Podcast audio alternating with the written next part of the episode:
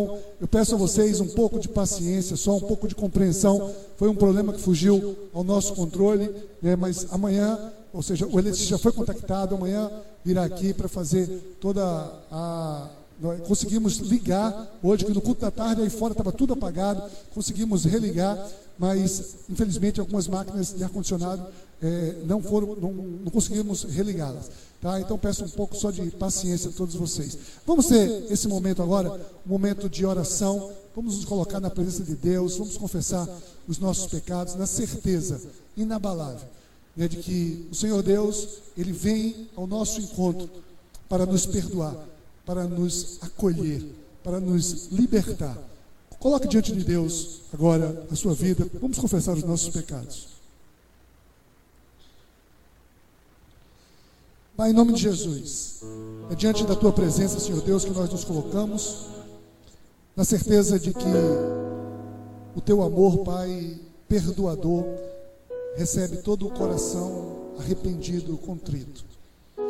Queremos confessar, Pai, que não temos te amado de todo o nosso coração, não temos amado o nosso próximo como a nós mesmos, mas te pedimos, Senhor Deus, Pai, perdoa, perdoa os nossos pecados, perdoa aquilo que nós fizemos, que falamos, que pensamos, que nos omitimos, todas as vezes que nós nos colocamos contrário à tua vontade para as nossas vidas. Ó Pai, nós queremos sim ajustar a nossa vida, a nossa conduta, aquilo que tu tens preparado para as nossas vidas. Obrigado pelo teu perdão, Pai. Ó Senhor, nós estamos aqui. Tu sabes como cada pessoa chegou aqui nessa noite. Tu conhece os dilemas, as dores. Tu conhece a vida de cada um de nós. Então vem Espírito Santo de Deus, vem ao encontro da necessidade. Vem suprir, Pai. Aquele que se encontra enfermo traz uma bênção de saúde, de restauração. Aquele que se encontra angustiado, tu és o Senhor que traz a paz. Oh, Pai, daqueles que estão relutantes, que estão vacilantes, traz, Senhor Deus, unção de uma esperança nova renovada, Senhor Deus, nas tuas promessas. Pai, nós queremos viver a plenitude da vida que tu preparaste para que vivêssemos, Pai. Recebe, Senhor Deus, o nosso coração e ministra ao nosso coração nessa noite.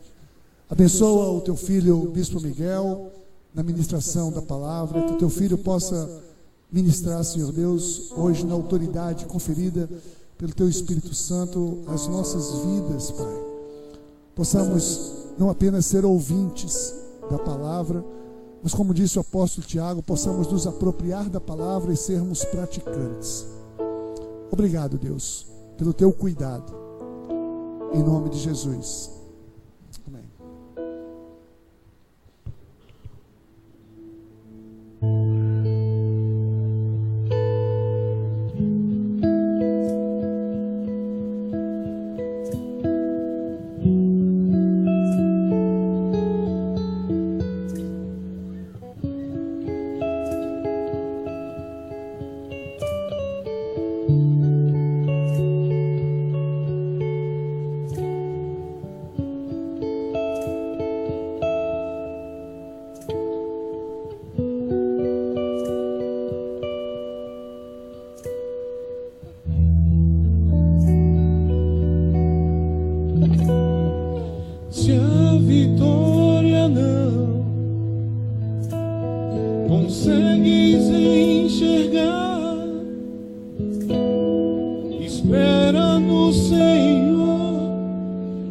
fim.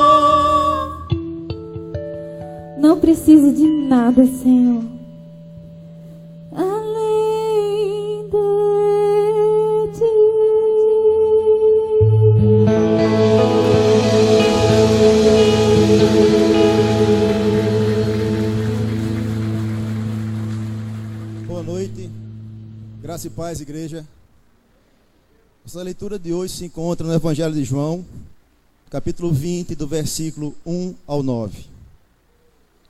No primeiro dia da semana, bem cedo, estando aí escuro, Maria Madalena chegou ao sepulcro e viu que a pedra estava, que, que a da entrada tinha sido removida. Então correu ao encontro de Simão Pedro e do outro discípulo, aquele que Jesus amava, e disse: Tiraram o Senhor do sepulcro e não sabemos aonde o colocaram. Pedro e outro discípulo saíram e foram para o sepulcro. Os dois corriam, mas o outro discípulo foi mais rápido que Pedro e chegou primeiro ao sepulcro. Ele se curvou e olhou para dentro, viu as faixas de linho ali, mas não entrou. A seguir, Simão Pedro, que vinha atrás dele, chegou, entrou no sepulcro e viu as faixas de linho bem como o lenço que estivera sobre a cabeça de Jesus. Ele estava dobrado à parte, separado às faixas de linha. Depois o outro discípulo, que chegara primeiro ao sepulcro, também entrou. Ele viu e creu. Eles ainda não haviam compreendido que, conforme as Escrituras, era necessário que Jesus ressuscitasse dos mortos. Palavra do Senhor. Amém. Boa noite. Decolores. Decolores? Decolores, decolores. Boa noite também àqueles que nos acompanham pela internet. Você sabe que os cultos aqui são transmitidos, vocês estão online aqui no Facebook, tem centenas e centenas de pessoas que estão assistindo esse momento aqui.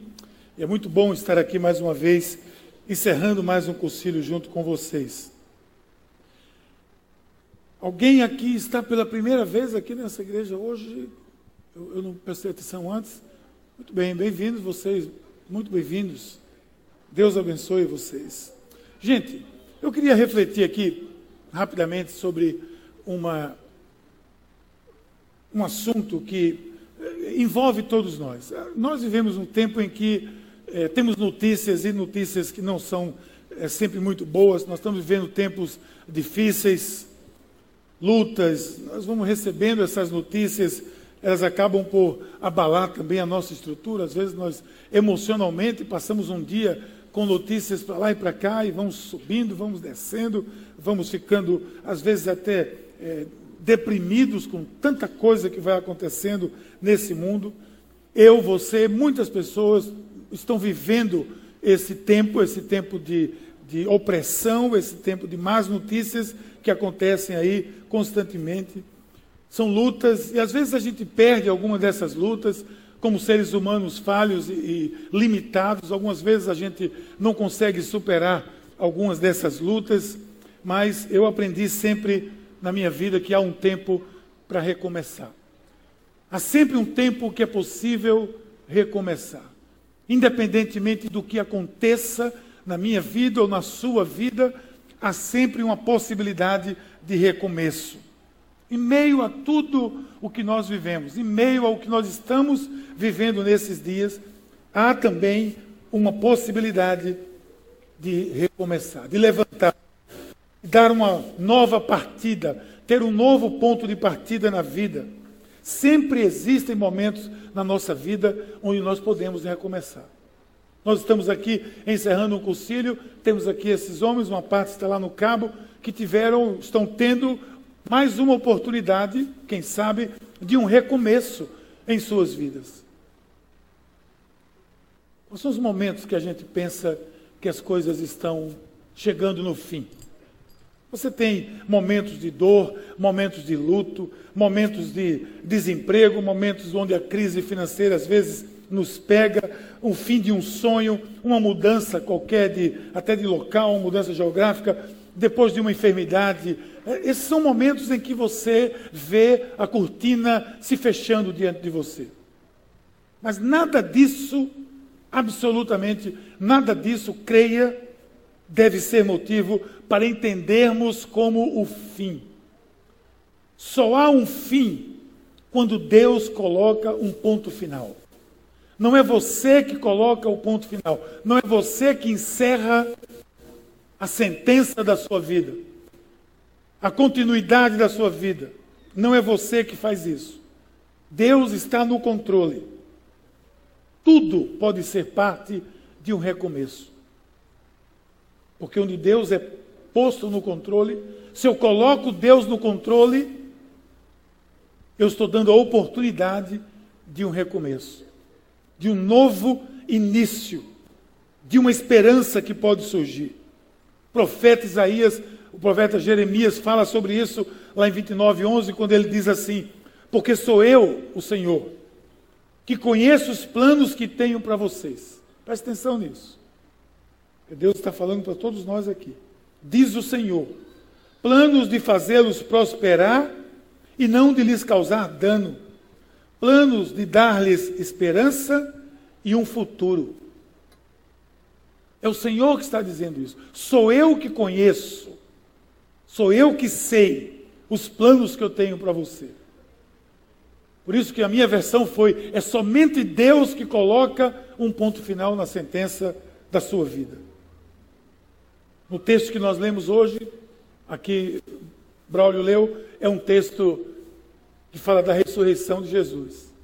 E vocês viram que quando eles ouviram da ressurreição, eles ficaram impactados com tudo aquilo. Porque para eles era um momento de adversidade, era o fim. Era o fim.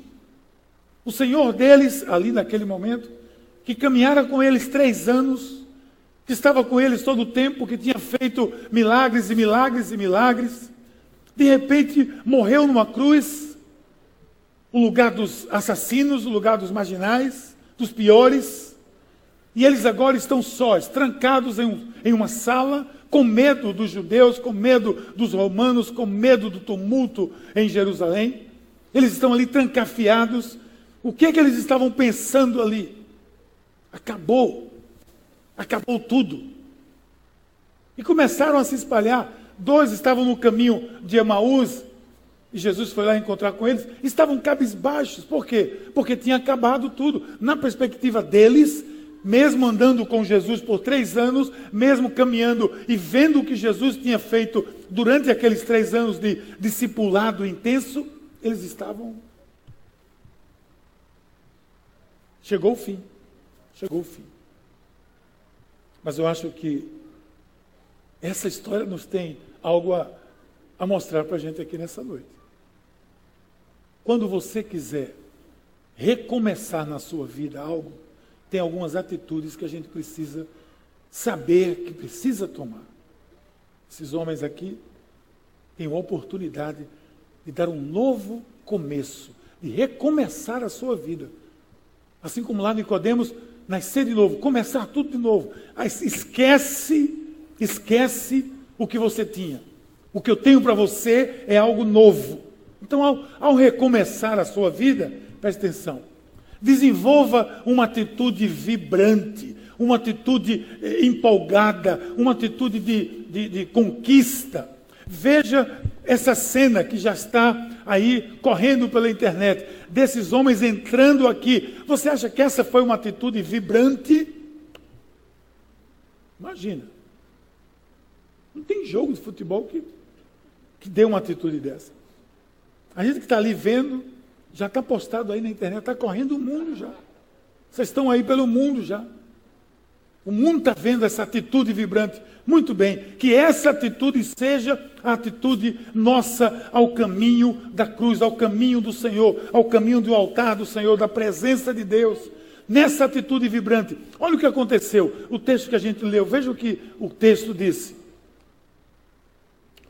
Dois dos discípulos correram, mas o outro discípulo, que não é citado o nome aqui, o outro discípulo foi mais rápido que Pedro e chegou primeiro ao sepulcro. Ele viu o sepulcro vazio primeiro do que os outros. Os outros talvez ficaram ali andando, quem sabe caminhando ainda, é, comendo mosca ali, passeando, e o outro foi ó, vibrante. Eu quero ver isso, eu quero ver esse túmulo vazio. O que é que ele fez? Ficou esperando que a fila andasse?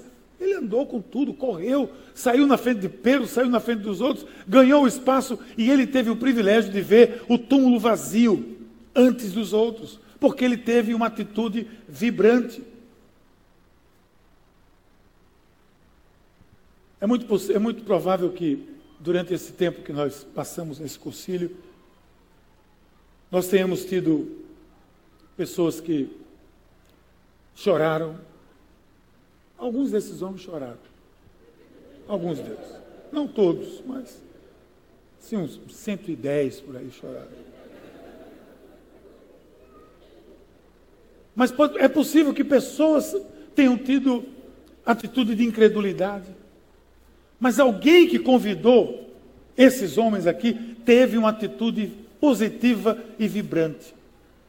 Ousou e disse: Eu vou convidar esse sujeito para ir para o curso. Ele vai de todo jeito e, e manda, manda e-mail, e manda ficha, e faz tudo aquilo que vocês insiste mesmo, você tem que ir, você tem que ir coisa nenhuma, eu não vou, vai, não vou. E a pessoa que estava querendo levar você, essa estava com uma atitude vibrante. Agora você sabe por quê. Elas estavam eh, com atitude vibrante. Vieram aqui deixar vocês aqui na quinta-feira, vocês tudo desconfiado, olhando para essas paredes, com mau humor, olhando um para o outro assim, quem são esses caras tal. E de repente tinha alguém que veio animado feliz da vida porque estava trazendo você aqui, porque durante anos, quem sabe, vinha convidando um de vocês para estar nesse concílio.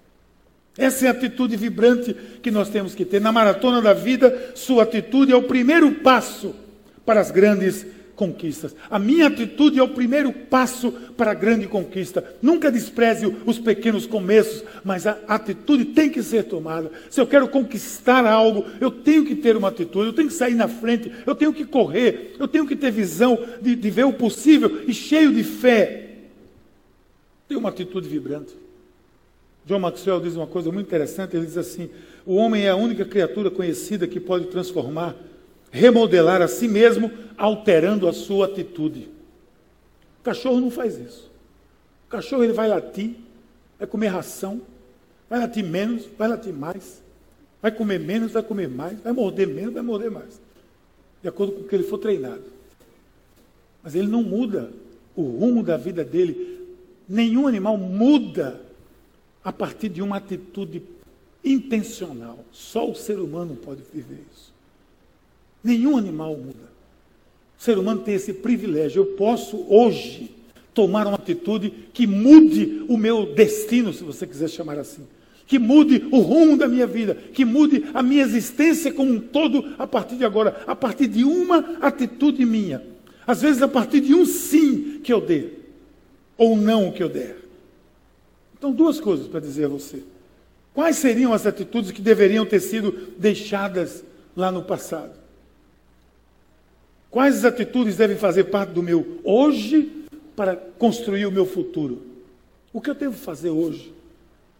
Eu devo correr adiante dos outros. Eu tenho que antecipar as coisas, antecipar os fatos, ter uma visão mais larga do mundo, não ficar andando apenas com aquilo, é, bloqueando tanta coisa, olhando numa direção só, olhando o mundo mais amplo, olhando a situação, olhando o que Deus está fazendo em todo canto, reconhecendo humildemente que há um Deus nesse mundo, que as coisas estão, muitas vezes notícias não são boas, mas a nossa atitude vai definir o nosso futuro. Eu gosto de fazer assim. O provérbio diz assim: ó, a sabedoria do homem prudente é discernir o seu caminho. Ninguém discerne o meu caminho. Eu sou o primeiro a fazer isso. Eu tenho que ser o primeiro a fazer isso. Você tem que ser o primeiro a fazer isso. É você que tem que discernir o seu caminho.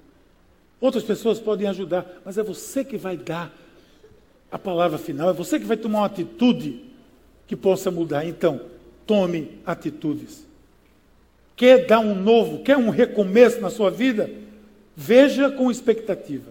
Tenha expectativa de que as coisas podem acontecer, de que Deus pode se manifestar, de que a presença de Deus pode vir e pode tomar conta de tudo. Mas tenha expectativa. Se você tem fé, você tem que viver na expectativa. Você naturalmente você vai viver na expectativa. Nesse texto, Maria foi lá no túmulo, recebeu o recado lá dos anjos e disse: Vou encontrar com vocês em. Vai, dizer lá aos rapaziada, né, aos discípulos. Elas correram de volta onde eles estavam, numa sala. E ela disse para eles, abriu lá e disse: Olha, o homem, Jesus ressuscitou. Eu tive com ele. Mas eles estavam amedrontados, mas agora eles tinham uma expectativa. E de repente a porta se abre e é Jesus que entra naquele local. A porta do, da salvação se abriu naquela hora e Jesus aparece dentro daquele salão e os discípulos vislumbram a presença de Jesus Cristo. Porque eles estavam na expectativa. Quando foi, foi comunicado a eles que Jesus havia ressuscitado, eles agora estavam na expectativa. Hoje nós sabemos que Jesus ressuscitou. E nós precisamos viver na expectativa de que hoje vai ser melhor do que amanhã, de que amanhã vai ser melhor do que hoje, de que Deus está conosco. Isso não é pensamento positivo. E ao mesmo tempo é, porque quem anda com Jesus tem que pensar positivamente. Não obstante, apesar das notícias de que nós dissemos aqui, das coisas que muitas vezes nos cercam, precisamos crer. Olha o que o texto diz. Ao cair da tarde daquele primeiro dia, estando os discípulos à tarde, Jesus ressuscitou de manhã, na porta, reunidos de portas trancadas por medo dos judeus, Jesus entrou, se colocou no meio deles e disse: Pai seja com vocês. A alegria desses homens quando viram Jesus ali. Essa era a expectativa. Qual é a sua expectativa?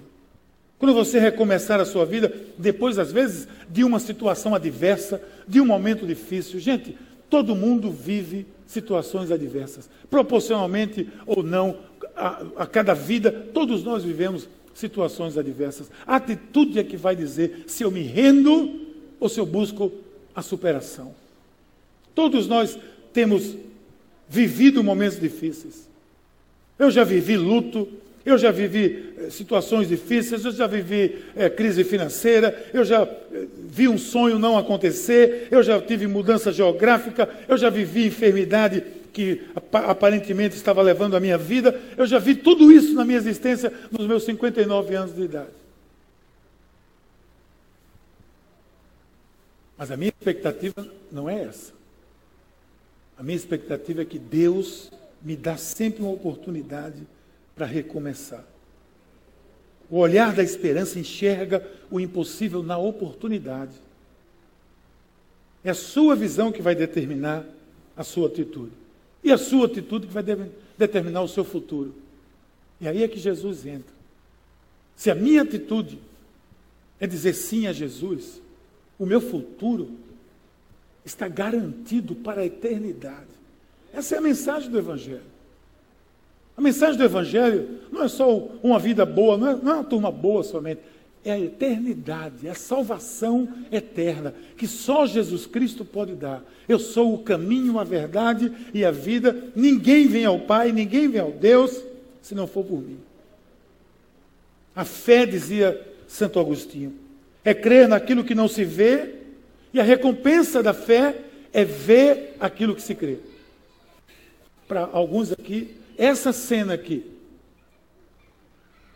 é a recompensa. É a recompensa do que se creu um dia.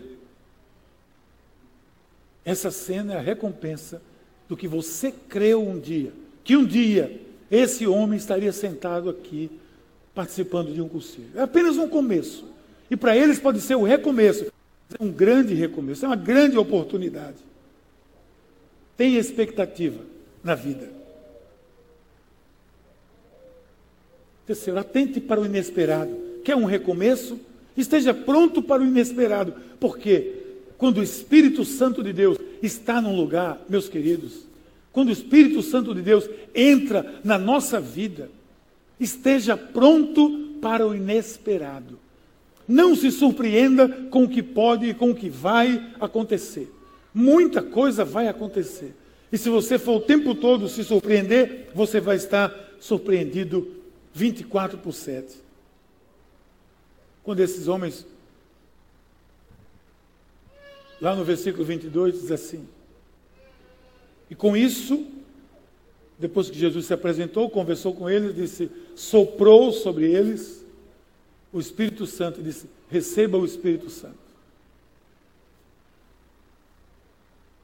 Isso aqui foi uma prévia do Pentecostes.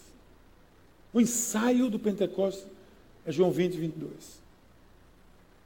Então, mais do que viver uma experiência, a vida no sobrenatural. Quando o Espírito Santo vem sobre nós, nós começamos a viver o sobrenatural. Nós saímos dessa dimensão natural, onde dois e dois são quatro, onde as coisas são exatas.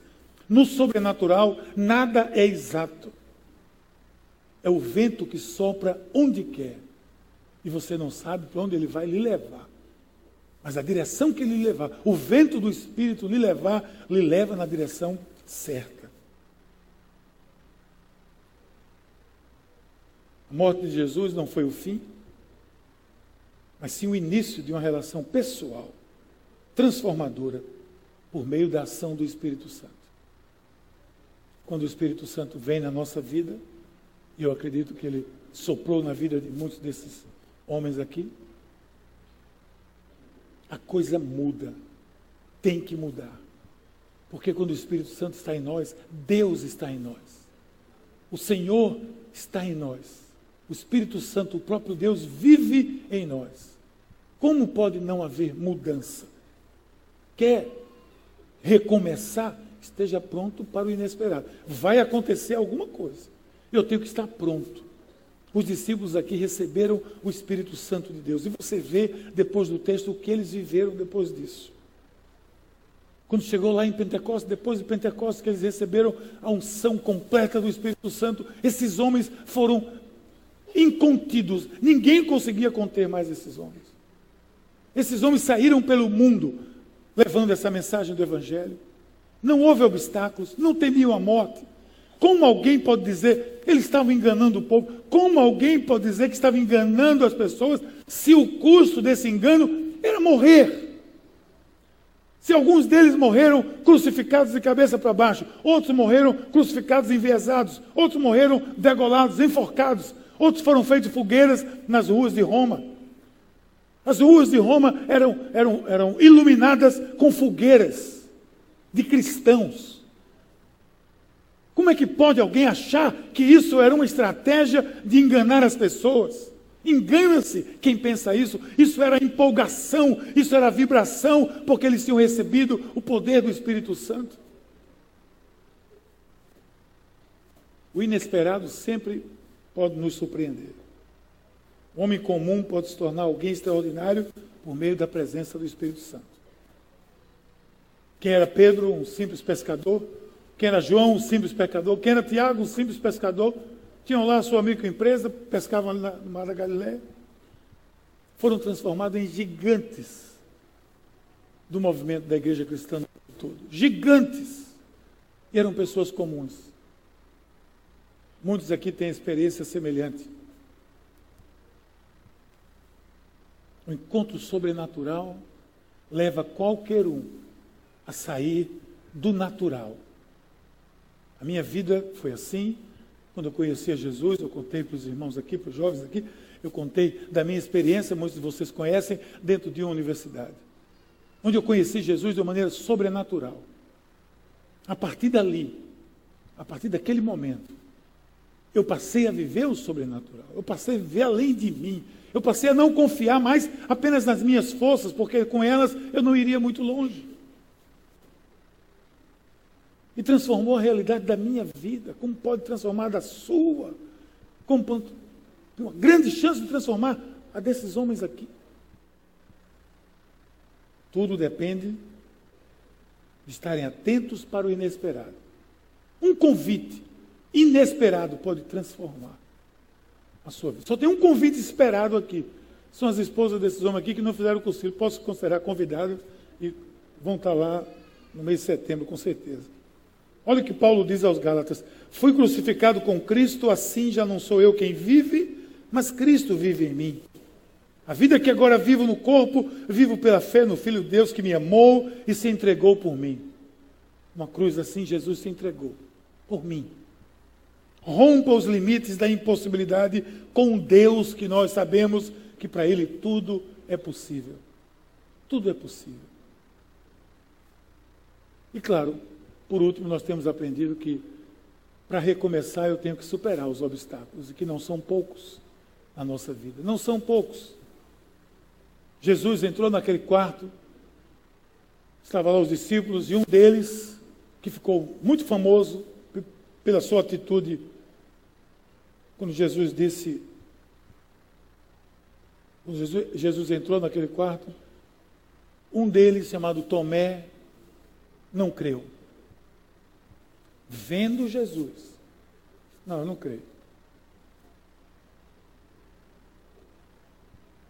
Coloque o dedo aqui, veja as minhas mãos. Coloque o dedo do lado. Pare de duvidar, creia. Jesus disse a Tomé: Pare de duvidar e creia. Jesus está dizendo a você hoje: pare de duvidar e creia.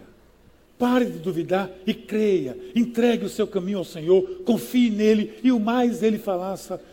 Salmo 37. Me buscareis e me achareis quando me buscareis de todo o coração. Jeremias 29, 13. Pare de duvidar e creia. Essa é a palavra de Jesus hoje. Tomé pode ter sido aquele que duvidou, mas também foi aquele que tocou em Jesus. E quando tomou a atitude de tocar em Jesus, o sobrenatural tomou conta da vida dele. Esse homem que não creu naquele momento. Ele foi quem levou o evangelho para a Índia.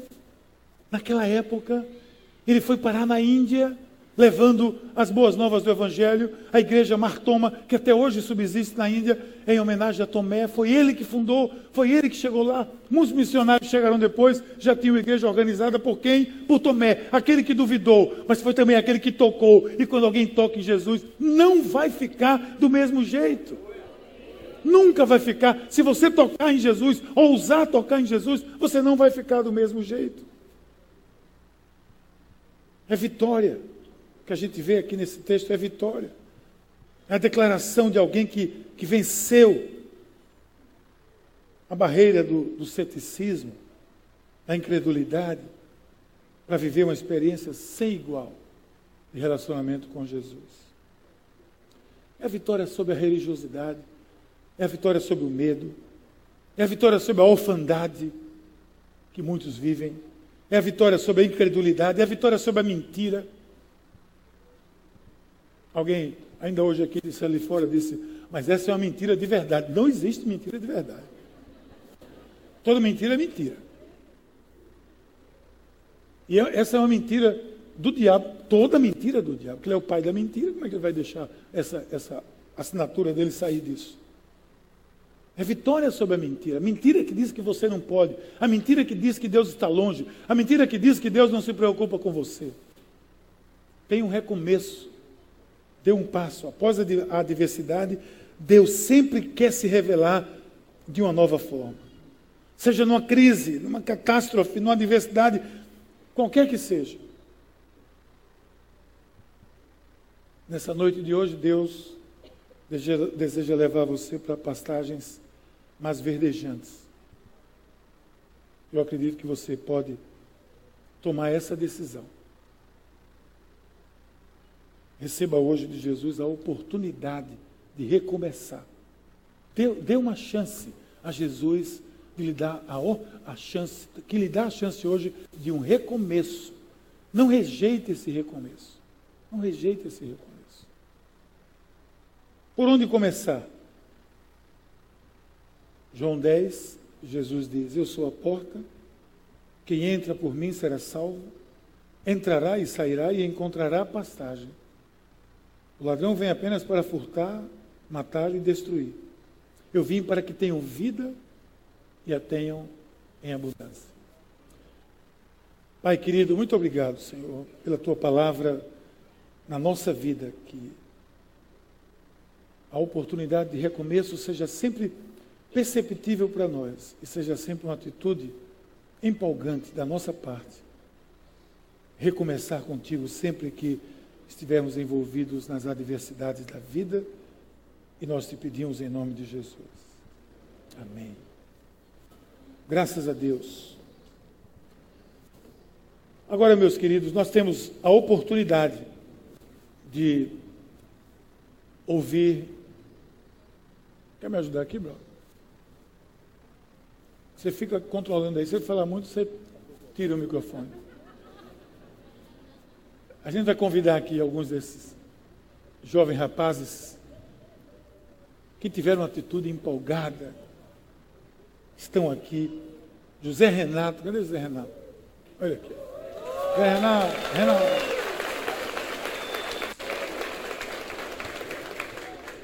Compartilha aí com a gente.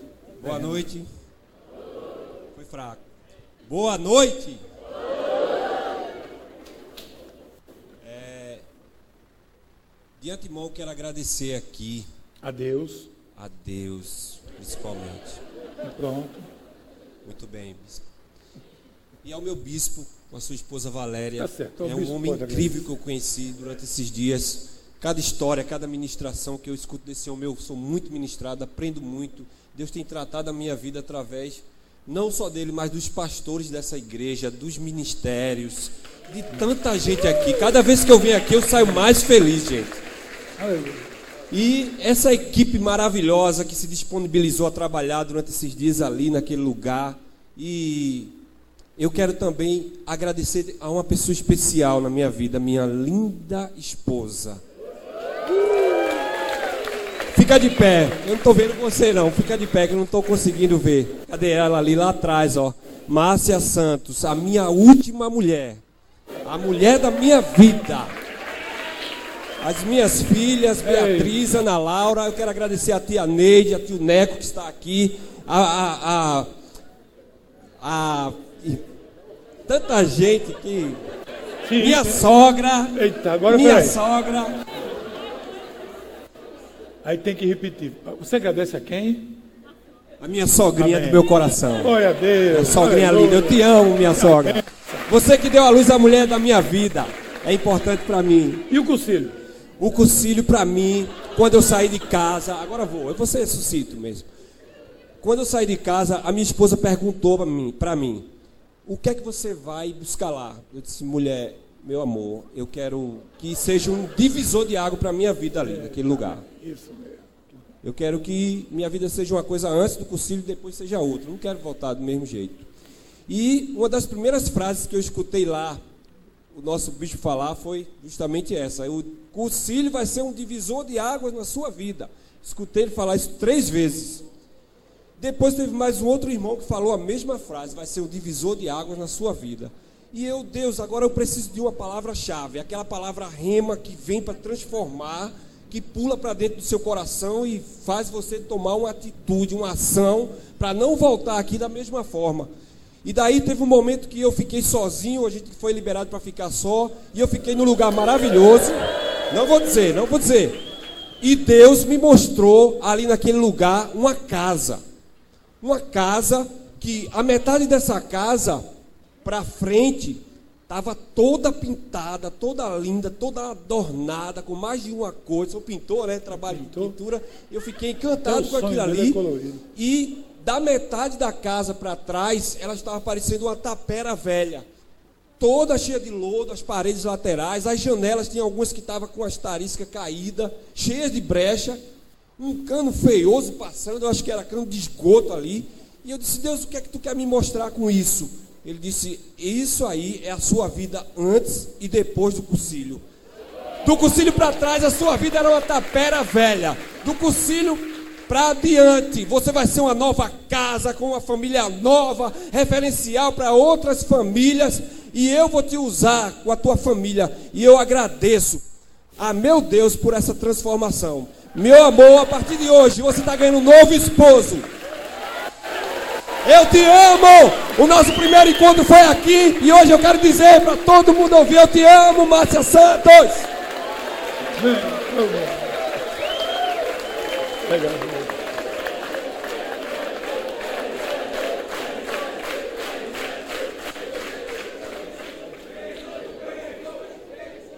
Rapaz,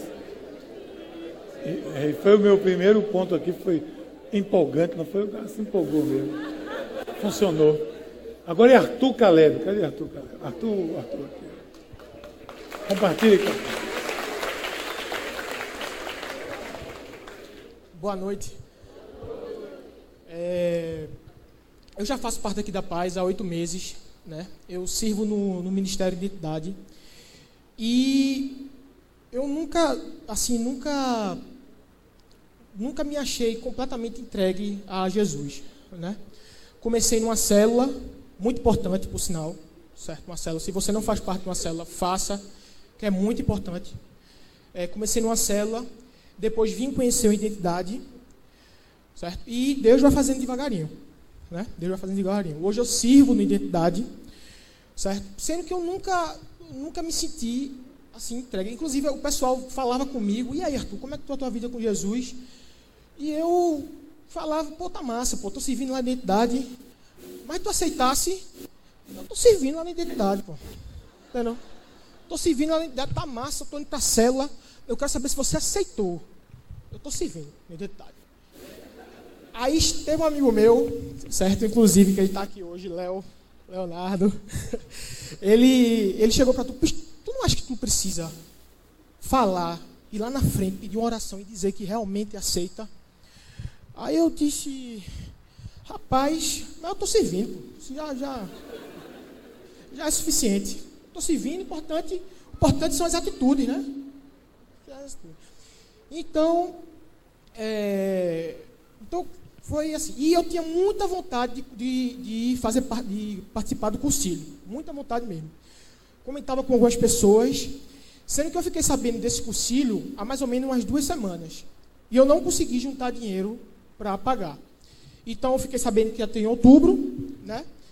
E fiquei sabendo que ia ter em outubro e é, não, vou poder outubro, não tem condições agora. Então eu falei com o Guilherme, certo? Guilherme, é, que foi a minha primeira célula, né? E ele disse: Você quer ir? Aí eu disse: Quero, bicho, eu quero muito ir. Então Deus já provei. Deus já provei. E eu digo assim: meu, meu concílio começou na, na quarta-feira, não começou na quinta. Porque eu fui resolver uma, um, um, um, problema do Banco do Brasil eu encontrei Ellison. Né? E Ellison faz parte aqui da igreja, está ali em cima. Aí ele disse: ele encontrei com ele, estava na fila do banco, ele chegou. E aí, bicho, vai pro cursilho, né? Aí eu disse, hã? Pro cursilho? Como assim pro cursilho? Vai pro cursilho, pô, tá tudo certo, massa. Eu disse, não, pô, não tem condição de ir, não. Eu tô, tô sem dinheiro. Você vai, você vai. Minha mãe tá querendo falar com você urgente. Tá querendo falar com você urgente. Mas eu não vou, não, não tem condição. Não, não você vai, vá. Ligue para ela agora. Aí liguei para ela, falei, Aí ela, ah, seus dados, não sei o quê. Aí tem um, tem um problema com a ficha, porque ela estava sem ficha. Aí eu vim aqui na igreja de manhã, na quinta-feira, desmarquei tudo. Não, desmarquei, desmarquei, eu estou dando aula particular agora, desmarquei as aulas particulares todinho, todinhas. É, faltei aula, enfim. Então, é, quando eu cheguei lá no concílio, eu conheci logo meu amigo R7, Ricardo. Certo? E ele falou assim, bicho, eu vou dizer exatamente o que ele falou aqui, vou repetir. Eu quero que esse concílio seja um divisor de águas na minha vida. Foi o que ele falou. E eu tomei posse. Foi ele que falou, mas eu peguei para mim também. Também. Falou, disse, eu, eu, esse cara está falando, eu quero isso também para minha vida. Eu quero que seja um divisor de águas na minha vida. Né? E tomei posse. Então fui para o concílio, certo? Nunca, nunca disse, nunca falei para ninguém que, que eu sou cristão, certo? É, nunca falei para ninguém mesmo. E hoje eu digo, eu sou cristão e eu aceito ao Senhor Jesus Cristo. Hoje eu falo, hoje eu falo que eu aceito. E. Só, rapidinho, pastor, rapidinho. Só. só e assim, é, na, na, hora de ir embora, eu fiquei sabendo que os parentes iam estar aqui, né? E eu fiquei apreensivo. Minha família é católica. Eu, caramba, não vai ter ninguém para me receber lá, bicho tem ninguém para me receber. Falei até com o irmão Sancler aqui, ele disse, não, pô, ore, ore, ore que vai dar tudo certo. Quando eu desço do ônibus, a primeira, quem é a primeira pessoa que eu vejo? Primeira pessoa, sem brincadeira nenhuma. Meu pai. Meu pai está ali, certo? Ele é católico, certo? Mas assim, eu costumo dizer que eu não aceitei a paz, eu não aceitei a seguir o bispo Miguel, não, eu, eu, eu, eu aceitei a seguir Jesus Cristo. Então eu queria dizer, dizer para o senhor, meu pai, eu te amo muito, muito mesmo. Muito, muito. Muito, muito. Obrigado. É, na quinta-feira, quando eu. Na quinta-feira, quando eu estava aqui, que eu fui para o concílio, eu passei ali, dei uma carona a uma pessoa, eu e Valéria. E essa pessoa estava dizendo que estava preocupada porque não tinha conseguido colocar ninguém nesse cursilho. Olha aí. Muito bem.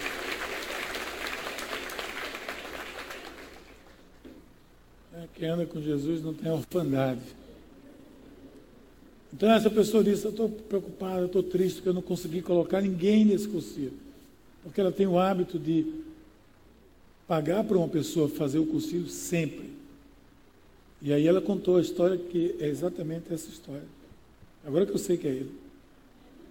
Porque ela disse, mas o meu filho estava no banco e encontrou com a pessoa e disse, mãe, achei a pessoa. Era você.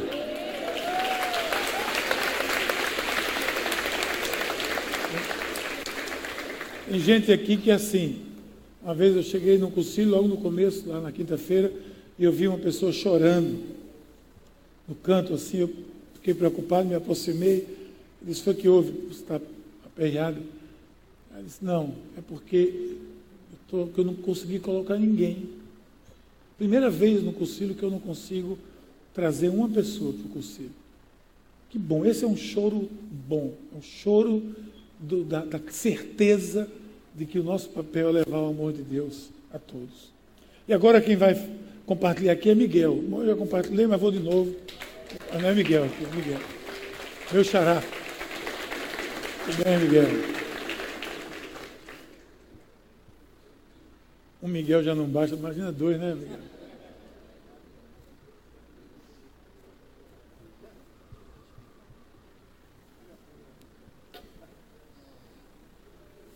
Tem teste cardíaco aqui? Boa noite. Rapaz,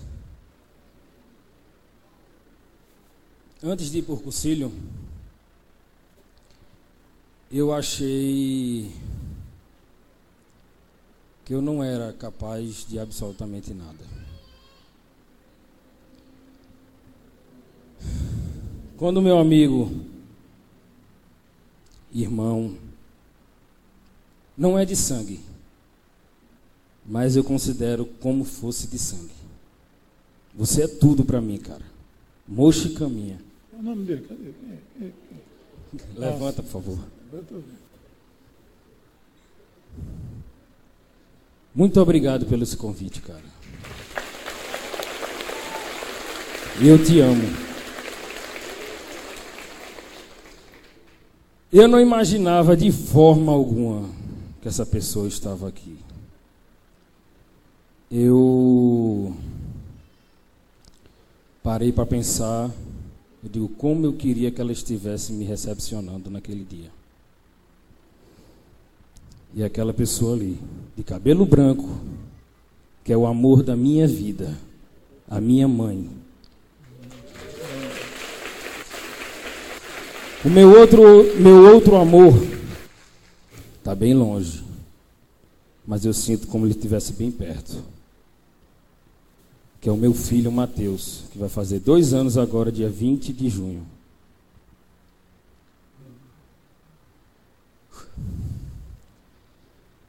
E quando eu cheguei lá no concílio, eu cheguei bem desconfiado. Quero ver que não chegou. Então, eu fui. É, é, tirando aquele, aquele travamento que eu tinha. E foi carregando cada dia mais que eu passava no concílio e estava transbordando, posso dizer essa palavra, com muita energia, muita fé, que eu não tinha mesmo, transformação, confiança e a certeza que quando eu voltasse, eu ia servir a Deus. Com muito orgulho. E tenho certeza que ao sair dessa igreja, cada um vai plantar sua semente. E vai trazer mais um para o concílio, vai trazer mais um para o culto, com toda certeza. Eu quero agradecer a toda a equipe. Meu irmão, vocês são demais, cara. Bicho, vocês são demais. Muito obrigado por tudo. Obrigado, Miguel.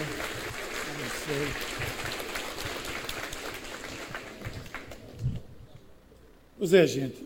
Na próxima terça-feira, nós temos aqui um encontro de revisão do concílio, onde vão ser a oportunidade de ouvir histórias como essas e outras histórias. Todos são convidados, os parentes, amigos, os conciliistas.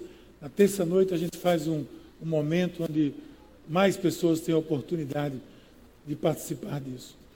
Aqui na igreja, como em qualquer igreja cristã, nós temos um privilégio, um privilégio de adorar a Deus com tudo que nós temos.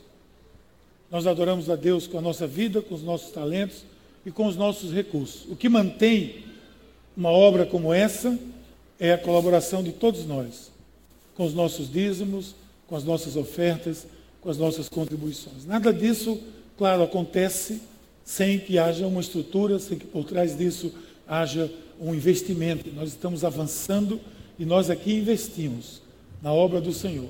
Quando você entrega o seu dízimo, ou então quando você entrega uma contribuição sua, por estar vendo tudo isso que está acontecendo, saiba, tenha certeza, você está investindo nessas histórias, nas histórias de transformações e de recomeços que acontecem aqui.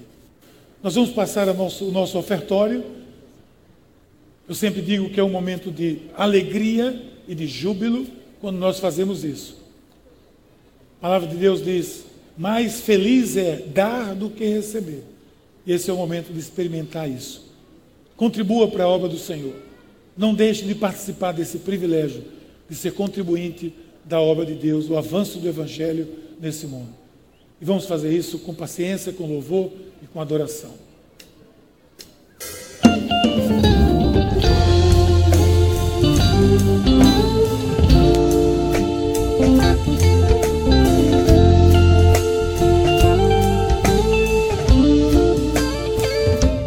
Um dia a gente aprende a confiar em um Deus que faz milagres, que ouve a nossa oração, que se faz presente aqui. Um dia a gente aprende a dar um passo só de cada vez, mas sem duvidar, mas sem duvidar. Ele continua sendo bom, Ele continua sendo Deus, Ele continua sendo bom, Ele continua sendo Deus.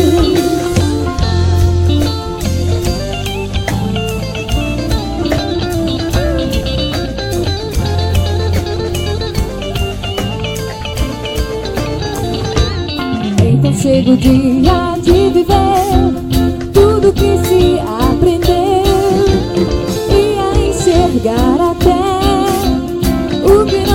pode ver. Chega dia de entender até ouvir um bem de Deus, mas sem duvidar, mas sem duvidar, Ele continua sendo bom. Ele continua sendo Deus. Ele continua sendo bom. Ele continua sendo Deus. Continua sendo bom. Ele continua sendo Deus. Ele continua sendo bom. Ele continua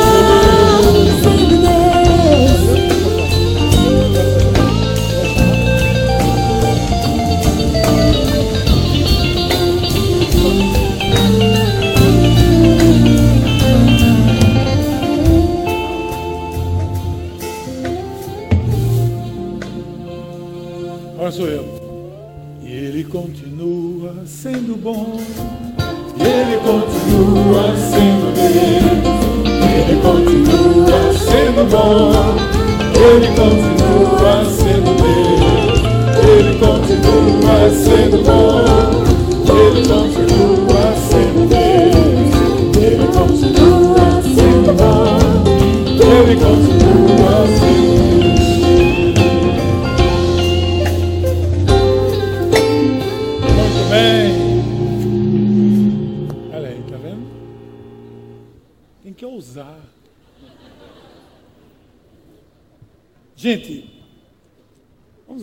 Senhor, muito obrigado por esse momento e pela contribuição que vai fazer com que a tua obra avance, que o Evangelho e o teu amor seja espalhado entre muitos.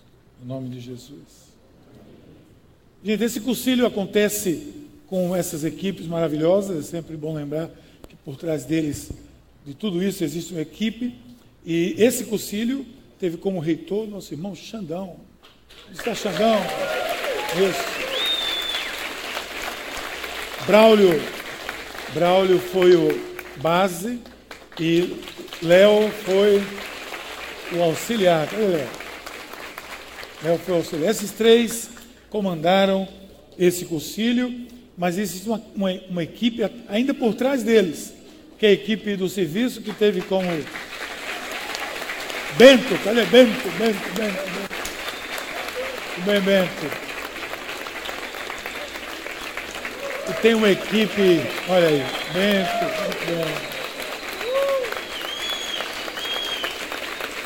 Também tem uma equipe de recepção, né, que trabalha desde a quinta-feira aqui na recepção, passa o sábado aqui organizando tudo.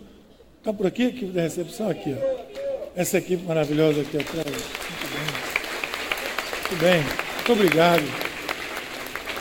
Obrigado a vocês por terem sido parte desse, desse mover aqui de Deus na vida desses homens. Vocês são responsáveis por isso também. Não é, pastor? Então, o meu ponto aqui está dizendo que 1 de setembro é o feminino. Isso. Tem mulheres aqui que não fizeram concílio ainda? Não fizeram? Aí, ó, você. Mas ele tem que fazer primeiro. Concordo com você. Olha, primeiro de setembro, você também. Estou vendo aqui, ó, tem uma mãozinha atrás de você. Um anjo dizendo assim, ó, entregando você. Gente, você que não conhece essa igreja, a Paróquia Anglicana Espírito Santo, ela acontece nesse local há quase 20 anos e nós temos sempre aqui cultos às 10, 17 e 19 horas. E essa semana tivemos um momento especialíssimo aqui quando lançamos o Ministério Feminina, Ministério isso, das Mulheres, liderado por aquela jovem senhora bonita ali, Valéria, que é minha esposa, coincidentemente. E tivemos aqui o culto feminino, o culto das mulheres da paz, toda primeira quarta-feira do mês, só mulheres. Só mulheres. Foi um silêncio aqui. Você precisava ver quarta-feira. Silêncio. Pregadora, banda feminina, louvor, tudo. Homem não entrava aqui, até porque nem cabia. Isso aqui estava assim mesmo lotado, só de mulheres, graças a Deus. Toda primeira quarta-feira do mês, pode vir aqui que você vai encontrar esse culto de mulheres. Vamos ficar de pé, todos nós. Vamos agradecer a Deus, vamos orar. Pai querido, muito obrigado, Senhor, pela tua mão sobre as nossas vidas. Pedimos que a tua graça, teu manto de graça nos envolva. Todas as pessoas que tiveram acesso a esse culto hoje, seja aqui, seja pela internet, em qualquer lugar, possam ter recebido um pouco do teu amor e transformado esse pouco em muito para as suas vidas e para muitas vidas. Que a bênção do Deus Onipotente, do Pai, do Filho e do Espírito Santo repouse sobre todos nós, sobre todo o povo de Deus, hoje e eternamente. Amém. A gente costuma aqui na igreja fazer isso. Ó. Ide na paz de Cristo, sede corajosos e fortes no testemunho do Evangelho entre todas as pessoas e servir ao Senhor com alegria, no poder do Espírito Santo. Aleluia! Vamos saudar uns aos outros com decolores.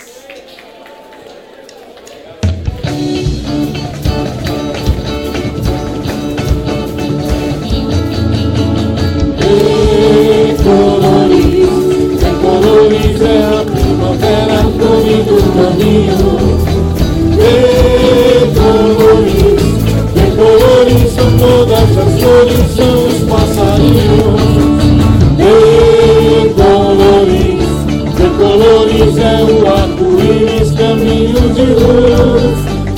Todos que esse é o caminho, cantemos louvores ao Cristo da cruz. Venham todos o caminho, cantemos louvores ao Cristo da cruz. Viva a vida! Viva a vida! Faz o mundo ficar mais bonito no seu coração. Viva a vida! Viva a vida! E desperta na fé amorosa de ser bom cristão. Todos juntos! Mãos dadas nas mesmas estradas, teu irmão. De mãos dadas nas mesmas estradas, nas mesmas estradas, eu sou teu irmão. De mãos dadas nas mesmas estradas, nas mesmas estradas, eu sou teu irmão. Decolores, decolores é a primavera florindo o caminho. Decolores, decolores são todas as cores, são os passarinhos. Decolores, decolores é o arco-íris, caminhos em luz. Venham todos que esse é caminho, cantemos louvores ao Cristo da cruz. Venham todos que esse é caminho, cantemos louvores ao Cristo da cruz.